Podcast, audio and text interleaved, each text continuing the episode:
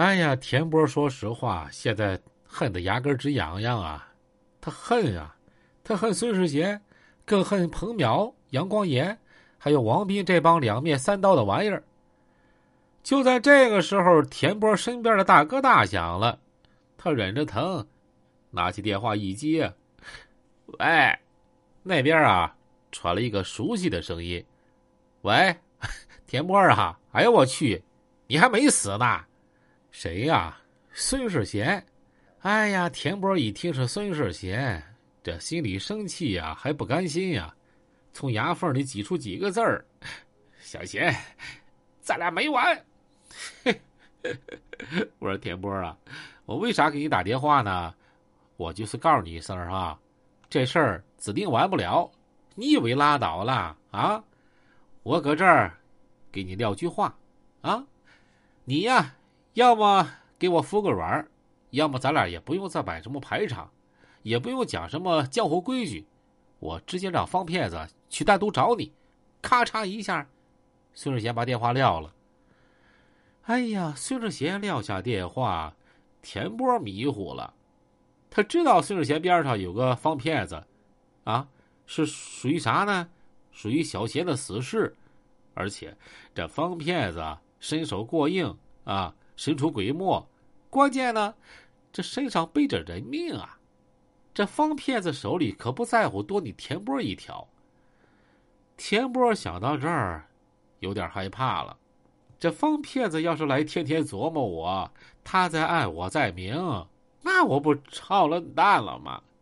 咱再说孙世贤为啥要给田波打这电话呢？他这属于给田波啊来了个王炸，嘿，我给你扔个雷！这玩意儿叫杀人诛心。说实话，小贤也不一定派这方骗子去找田波，但是这话呀，我得给你扔过去。我让你田波啊，天天想着我孙世贤。一想到我孙世贤，就害怕了，突突啊，在心理上给你压力，我天天折磨你。其实不光那个年代，现在也是，这人啊都好扔点狠话，但过后啊还真不一定找你，就让你成天这么闹心，成天膈应。小贤这一招对田波挺灵的，田波本来就刚受到惊吓，再加上屁股中了一枪，这时候再生点气，这喘气儿啊都费劲了。哎呀，啥也别说了，回梅河口再说吧。田波毕竟是老大呀，现在缓过点了，头脑也清晰了，在回去的路上马上打电话，在梅河口调兄弟，赶紧往双阳赶，把这些受伤的兄弟呀，那意思都整医院去。他不知道孙世贤那边啊，已经把那些兄弟送医院了。那个时候，田波派出了兄弟回话。告诉田波说，孙世贤已经把自己的兄弟啊送医院去了。田波一听，心里放心不少，但是他倒是没感激孙世贤，因为这事儿如果在田波胜的情况下，他也会把孙世贤的兄弟送医院啊，这是规矩，也是道义。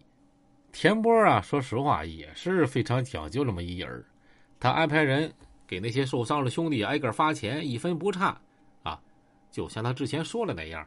这人家田波也是一口唾沫一个钉儿。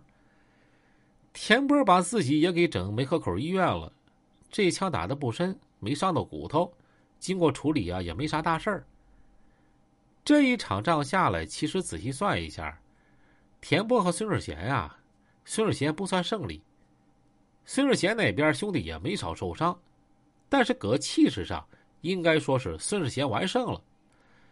这件事完事以后，田波萎靡了好长时间，一直没缓过来，对他的打击也不小。这是他混社会这么多年受打击最大的一次。田波住院了啊，他倒是讲江湖道义，琢磨的是江湖事江湖了。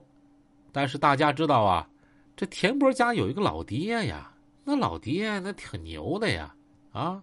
我儿子受伤，我可不能让你。所以他家老头打了几个电话，打算收拾小贤。这一下性质可就不一样了，你白道介入收拾孙世贤，说实话那就是一句话的事儿啊。这个咱们别犟。但孙世贤也不傻呀，他刚回来金海滩，马上给他大哥林有金林老板打去电话了，把所有事儿前前后后和林老板做了一番交代。林老板也感觉这事儿啊挺大的、挺严重的，所以他也经过多方运作，把这事儿算是压下来了。代价呢，就是个梅河口投资项目，盖了当时的医院。要说呀，玩的最高的还是林老板，帮小谢平个事儿啊，那整个啊也是个双赢。我到你那投资，给你带去政绩，我呢还能赚到钱。还把小仙的事儿啊给平了，哎呀，这叫高手啊！真正的大佬呢都是隐形的，都是幕后的，这也是长春江湖社会，包括孙世贤，都望尘莫及的。通过这件事儿，田波也逐渐的看透不少事儿，他也琢磨明白了，到啥前啊，还是要巩固自己的势力，只有自己用心教了兄弟，才是最忠诚的。如果我要多几个像李家勇这样的兄弟啊，我不会败得这么惨。而且他也反思啊，他内心深处也挺佩服孙世贤的，他也在吸取孙世贤的优点和可取之处。为啥人家小贤兄弟心那么齐呢？啊，这也能看出田波啊，绝不是普通的大哥，他也懂得举一反三。